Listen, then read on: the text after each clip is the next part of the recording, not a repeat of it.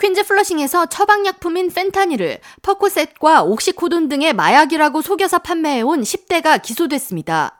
멜린다 캐츠 퀸즈 검사장은 7일 플러싱에 거주하는 19살 저스틴 에체버리는 잭슨 하이츠와 이스트 엘름허스트, 다운타운 플러싱 일대에서 지난 5개월간 퍼코셋과 옥시코돈 등의 마약을 판매해왔는데 해당 마약들은 처방의약품인 마약성 진통제, 펜타닐 성분으로 드러났다고 밝히며 지난달 31일 수색영장을 들고 저스틴의 가택을 수색한 결과 4개의 불법 총기류도 함께 발견했다고 덧붙였습니다.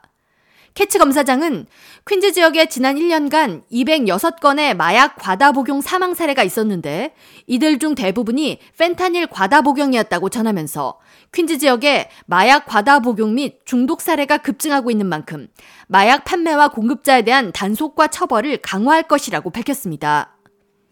이번에 기소된 저스틴 에체버리를 체포하기까지 뉴욕시경 퀸즈 강력범죄 수사국과 퀸즈 경제범죄국은 구매자로 위장해 잠복 근무를 해왔습니다. 잠복 경찰들은 저스틴으로부터 1,010개의 옥시코돈과 99개의 퍼코셋을 구매했으며 해당 약물들은 성분 시험 결과 펜타닐을 각각 함유하고 있었습니다.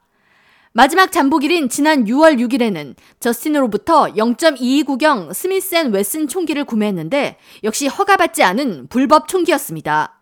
퀸즈 검찰 측은 저스틴 에체버리의 유죄가 확정되면 무기 혐의 소지 및 불법 마약 제조 그리고 거래 등의 15개 혐의로 최소 20년형에 처해질 수 있다고 밝혔습니다.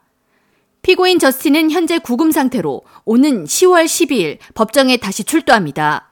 한편 지난해 미국인 약 10만 8천 명이 약물 과다 복용으로 목숨을 잃은 것으로 나타났으며 전년 대비 약 1만 4천 명이 증가한 것으로 5분마다 약 1명의 미국인이 약물 과다 복용으로 사망하고 있는 것으로 조사됐습니다.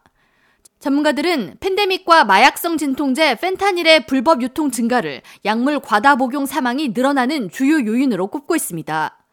펜타닐은 1968년 미국에서 의료용으로 승인돼 중증 환자를 위한 진통제나 마취제로 사용되며 펜타닐의 중독성은 일반적으로 알려진 마약성 약물 헤로인이나 몰핀보다 100배에서 200배 이상 강한 것으로 전해지고 있습니다. 펜타닐의 비교적 싼 가격 때문에 쉽게 유통되고 있는 것도 약물 과다 복용 사망 비율을 높이고 있는 주 원인으로 꼽히고 있습니다.